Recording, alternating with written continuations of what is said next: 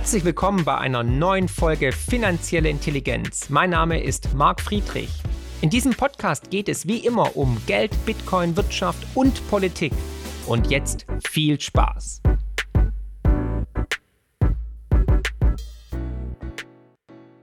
Die skandalösen Anschläge auf die Nord Stream Pipeline haben natürlich für viele Gerüchte gesorgt. Wer war es? Waren es die Russen? War es Putin selber? Waren es die Ukrainer? Waren es Polen? Waren es die Deutschen? Oder war es doch der Amerikaner, der große Bruder? Laut den neuesten Geheimdienstinformationen und den Recherchen waren es pro-ukrainische Kräfte, insgesamt sechs Stück auf einer Yacht mit mehreren hundert Kilo C4-Sprengstoff. Pro-ukrainisch ist ja momentan die ganze westliche Welt, wie zum Beispiel hier und dazu hatte ich auch das ein oder andere Video gemacht und natürlich auch die Erkenntnisse, die Insider-Informationen von Pulitzer-Preisträger Seymour Hirsch habe ich extra ein Video gemacht. Das findet ihr hier sehr sehenswert und ich finde die immer noch die wahrscheinlichste Variante, dass es nämlich tatsächlich eine Geheimoperation der Amerikaner zusammen mit den Norwegern waren. Dafür sprechen viele Fakten und Daten aber macht euch ein eigenes Bild. Jetzt gibt es aber eine neue Theorie. Es gab neue Geheimdienstinformationen, unter anderem vom BND, vom Deutschen Nachrichtendienst. Aber wartet kurz, ich bekomme gerade eine Nachricht rein. Nein, ernsthaft? Es wurden gerade Bilder veröffentlicht von 17 Stehpettlern mit Rucksäcken, die über der Pipeline gesichtet worden sind am besagten Tag. Spaß beiseite, jetzt im Ernst. Schauen wir uns mal der Reihe nach, was die neueste Theorie ist. Ein Verbund von Journalisten, nämlich das ARD Hauptstadtstudio, das Kontraste-Magazin, der SWR und die Zeit in Zusammenarbeit mit mehreren Geheimdiensten und dem Generalbundesanwalt haben eine neue Theorie erarbeitet, wer die Nord Stream Pipelines tatsächlich in die Luft gejagt hat. Und die Story ist wirklich wild, vogelwild. Die Recherchen besagen nämlich, dass ein Boot, eine Yacht, ähm, das einer deutschen Chartergesellschaft gehört, von einer Firma in Polen angemietet wurde, die wiederum zwei Ukrainern gehörte. Geheimdiensterkenntnisse deuten in Richtung Ukraine, aber es gebe keine Belege, dass die ukrainische Regierung diese Gruppe beauftragt habe. Und es könne durchaus sein, dass eine andere Regierung diese beauftragt habe, also eine klassische False Flag Aktion. In der Tagesschau heißt es dazu, Zitat, es soll sich um fünf Männer und eine Frau gehandelt haben. Demnach bestand die Gruppe aus einem Kapitän, zwei Tauchern, zwei Tauchassistenten und einer Ärztin, die den Sprengstoff zu den Tatorten transportiert und dort platziert haben sollen. Die Nationalität der Täter ist offenbar unklar. Die Attentäter nutzen professionell gefälschte Reisepässe, die unter anderem für die Anmietung des Bootes eingesetzt worden sein sollen. Und weiter. Das Kommando soll den Ermittlungen zufolge am 6. September 2022 von Rostock aus in See gestochen sein. Ahoi, Kameraden! Die Ausrüstung für die Geheimoperation sei vorher mit einem Lieferwagen in den Hafen transportiert worden, heißt es. Im weiteren Verlauf ist es den Ermittlern den Recherchen zufolge gelungen, das Boot am folgenden Tag erneut in Wieg und später an der dänischen Insel Christiansø nordöstlich von Bornholm zu lokalisieren. Die Yacht sei dem Eigentümer im Anschluss in ungereinigten Zustand zurückgegeben worden. Auf dem Tisch in der Kabine sollen die Ermittler offenbar Spuren von Sprengstoff nachgewiesen haben. Ja, und die Taucher sind dann mal so eben schnell 80 Meter in die Tiefe getaucht und haben dort ein paar hundert Kilogramm Sprengstoff angebracht. Ach ja, und natürlich wurden die Reisepässe wieder vergessen und gefunden, wie es halt immer so ist. Ne? Und nicht nur das, die Berufsbezeichnung, woher wusste man eigentlich, dass die eine Person eine Ärztin war und dass sie eine Frau war? Beziehungsweise, ich meine, die Pässe waren ja gefälscht, also hat man geraten, Schnick, Schnack, Schnuck gemacht. Ja? Was konnte die vom Beruf sein? Hat man sich dann im, im Zeitredakteurbüro äh, überlegt. Anwalt? Nee, nee, Ärztin, Ärztin ist gut. Na gut, Spaß beiseite. Und noch ein kleiner, vielleicht nicht ganz unwichtiger Hinweis von mir. Für mich sind ja immer wieder Daten und Fakten relevant. Und der Ablegerhafen in Wieg hat eine Wassertiefe von 1,40 Meter. Ob man da mit vermutlich einer Ladung von mehreren hundert Kilogramm oder vielleicht sogar Tonnen überhaupt rausgekommen wäre, ist fraglich. Man muss ja noch überlegen, sechs Leute, die noch an Bord waren, plus das ganze Spezialequipment. Zeitgleich ist die New York Times aber ebenfalls in Berufung auf Geheimdienstkreise zu demselben Schluss gekommen. Holla, welch ein Zufall. Und ihr wisst ja, die New York Times ist der ehemalige Arbeitgeber von Seymour Hirsch und die fahren ihm jetzt in die Parade. Ob da noch alte Rechnungen offen sind, man weiß es nicht. Also wenn ich Geheimdienstkreise höre, gehen bei mir eigentlich immer die Warnlampen an. Wenn ein Geheimdienst Journalisten etwas erzählt, dann hat der Geheimdienst ein Interesse daran, dass diese Nachricht natürlich raus in die Allgemeinheit getragen wird und verbreitet wird. Deswegen muss es nicht falsch sein, aber Skepsis, eine gesunde Skepsis ist immer angebracht. Wie war das gleich nochmal mit den Massenvernichtungswaffen, die der Irak gehabt haben soll? In contrast, Russian elections are rigged. Political opponents are imprisoned or otherwise eliminated from participating in the electoral process. The result is an absence of checks and balances in Russia and the decision of one man to launch a wholly unjustified and brutal invasion of Iraq. I mean, of Ukraine. Iraq, too. Anyway, uh, 75. Uh,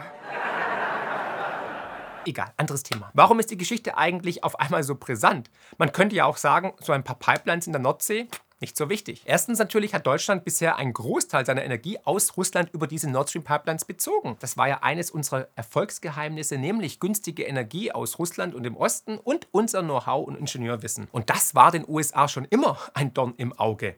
Ende 2021 sollte zusätzlich noch Nord Stream 2 ans Netz gehen und starten. Präsident Biden sagte damals dazu Folgendes. If, uh, if Russia invades, uh, that means tanks or troops crossing the, the, the, border of Ukraine uh, again. Then uh, there will be uh, we there will be no longer a Nord Stream 2. We, we will bring an end to it.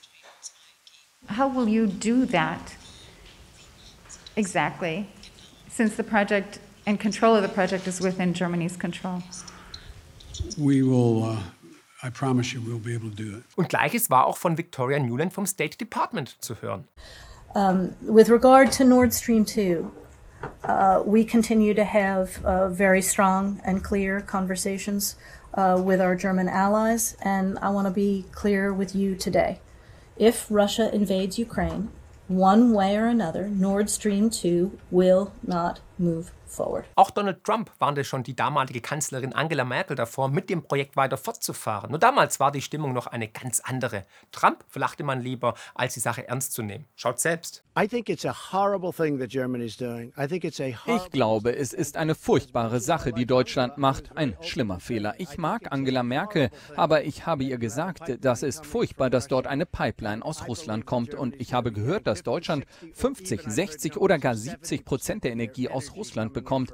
Wie kann man so für den Frieden arbeiten und eine starke Position haben, wenn jemand so viel Macht über dein Land hat? Ich glaube, das ist nicht gut. So gibt man seine starke Position auf. Ich glaube, es ist sehr schlecht für Deutschland, fürs deutsche Volk und die NATO, wenn sie die Wahrheit hören wollen.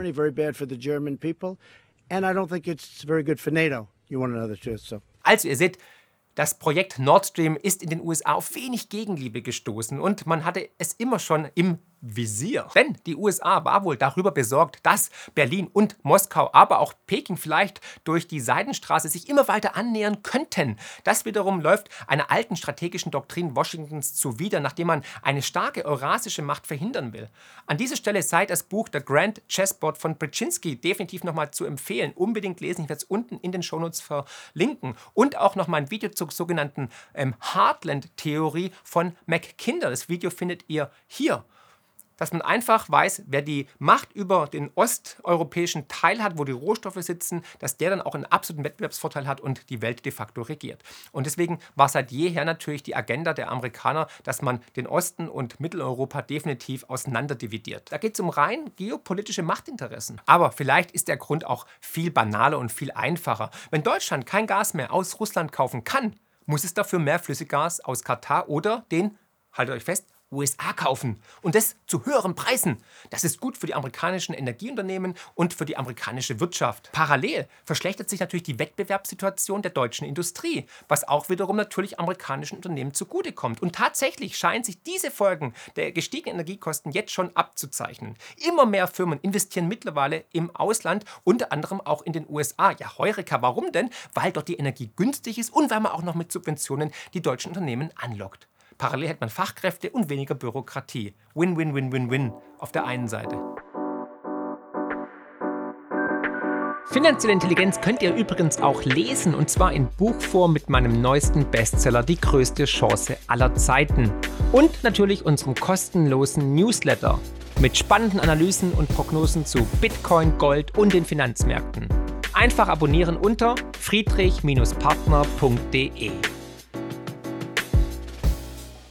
Und Deutschland geht immer mehr Richtung Deindustrialisierung und Abstieg. Also wir sehen, einer der größten Gewinner dieser Entwicklung ist natürlich die USA. Gerade erst vor kurzem hat der Chemiegigant BASF weitere Stellenstreichungen in Deutschland verkündet. Wenn ihr mich fragt, ich glaube, das dicke Ende der gestiegenen Energiekosten werden wir erst noch sehen. Und schließlich hat die ganze Nord Stream-Geschichte auch eine rechtliche Dimension. Infrastruktur eines anderen souveränen Staates zu sprengen, gilt als kriegerischer Akt.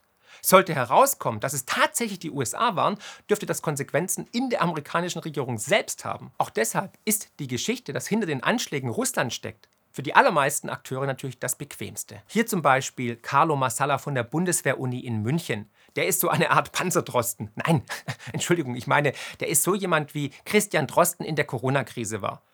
Kannte vorher niemand, sitzt aber jetzt in jeder Talkshow. Aber meines Erachtens äh, deutet alles darauf hin, dass es ein Sabotageakt seitens der Russischen Föderation war.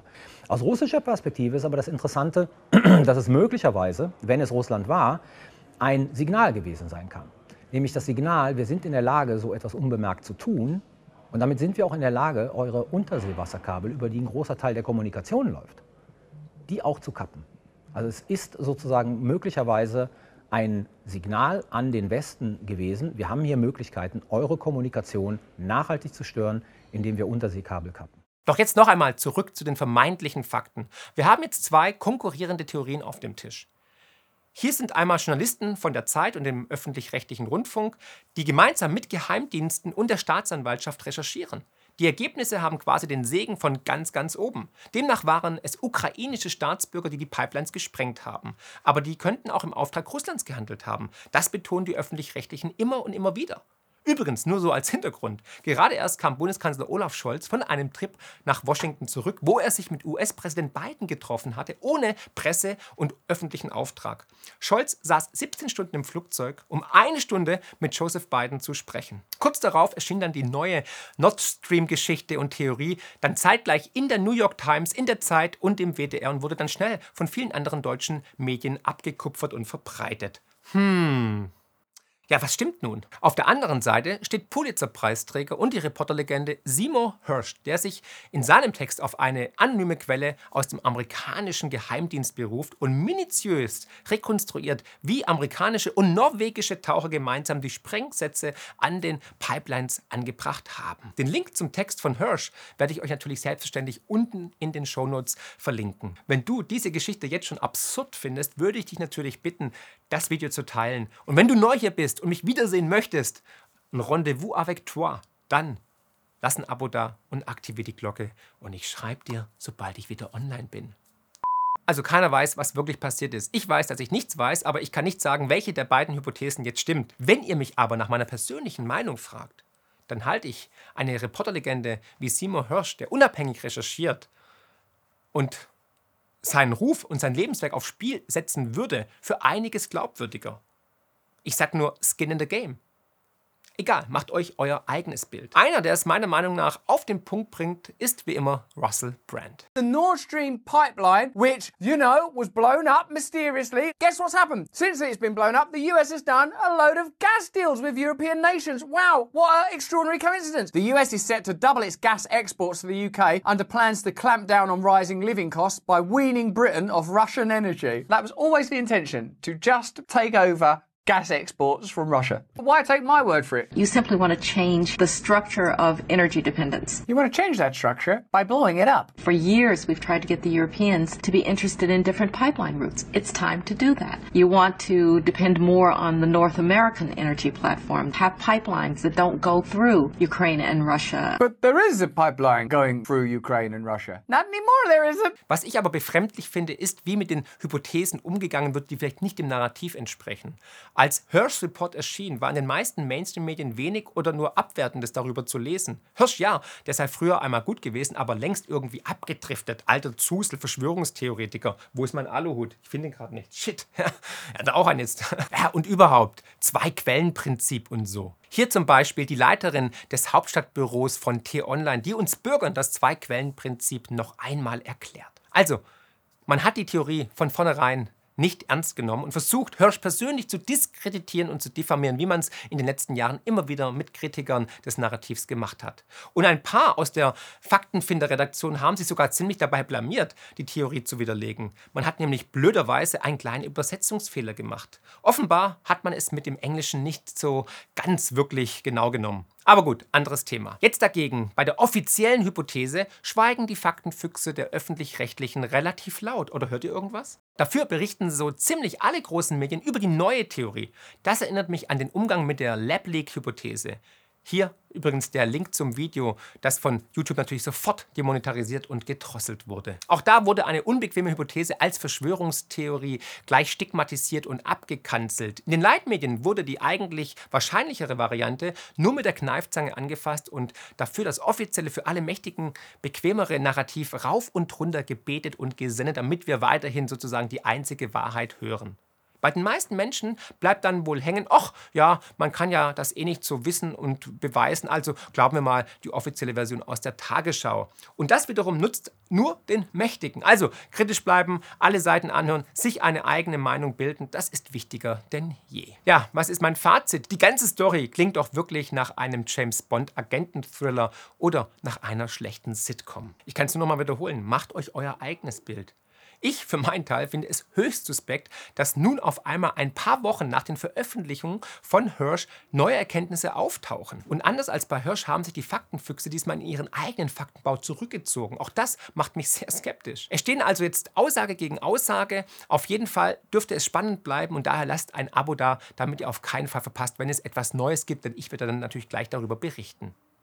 Ich hoffe, dass das Video einiges Licht ins Dunkle gebracht hat. Schreibt mir gerne mal eure Kommentare, was eure Meinung ist. Glaubt ihr eher die neue Version der Zeit und der New York Times oder glaubt ihr eher, dass Seymour Hirsch recht hat und dass es die Amerikaner waren? Ja, was kommt als nächstes? Wird bald darüber berichtet, dass ein anderer Geheimdienst ähm, 17 Stehpättler auf der Ostsee gesehen hat mit großen Rucksäcken, wo mehrere hundert Kilogramm Sprengstoff irgendwie in, in, in die Tiefe gebracht worden seien. Also schauen wir uns die Fakten an. Wir reden von einer 15 Meter großen Yacht. Da müssen mehrere hundert Kilogramm Sprengstoff drauf. Andere sprechen sogar von über zwei Tonnen.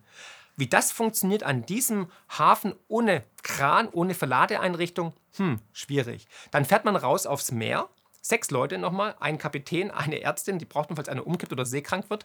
Und vier Taucher, zwei Taucher und zwei Taucherassistenten. Das wusste man alles, obwohl es ja gefälschte Pässe waren. Hm, what the fuck's going on? ja, hat man hellseherische Kräfte? I don't know.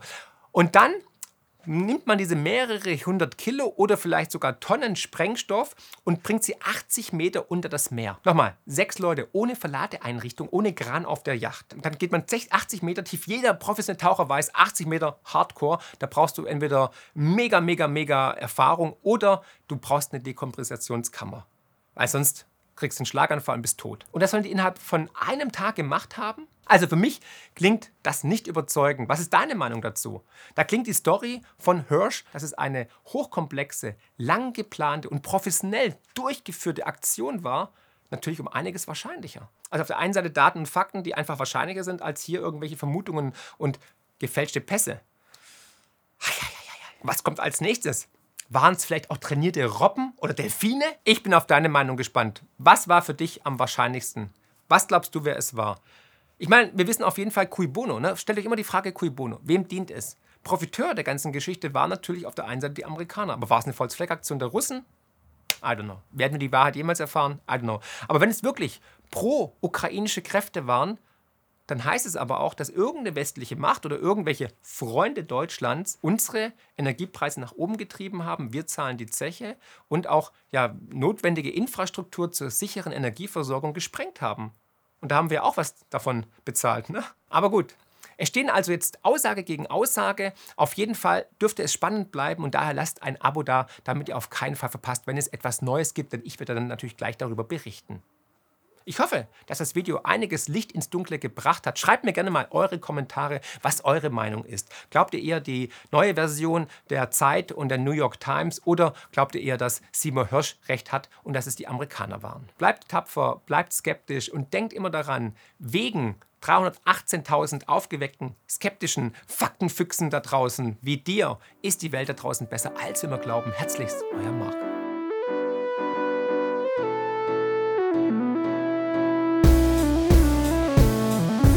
Wow, was für ein Podcast. Ich hoffe, die Folge hat euch genauso gut gefallen wie mir. Ihr findet mich bei YouTube, Twitter und Instagram unter markfriedrich7. Für Lob, Kritik oder Themenvorschläge schreibt mir gerne eine E-Mail an podcast.mark-friedrich.de. Empfehlt den Podcast natürlich gerne weiter. Über eine positive Rezension bei Apple, Spotify und Co. freue ich mich natürlich mega. Weitere Informationen zu mir findet ihr unter mark-friedrich.de und zur Honorarberatung unter friedrich-partner.de. Ich freue mich jetzt schon aufs nächste Mal. Herzlichst, euer Marc.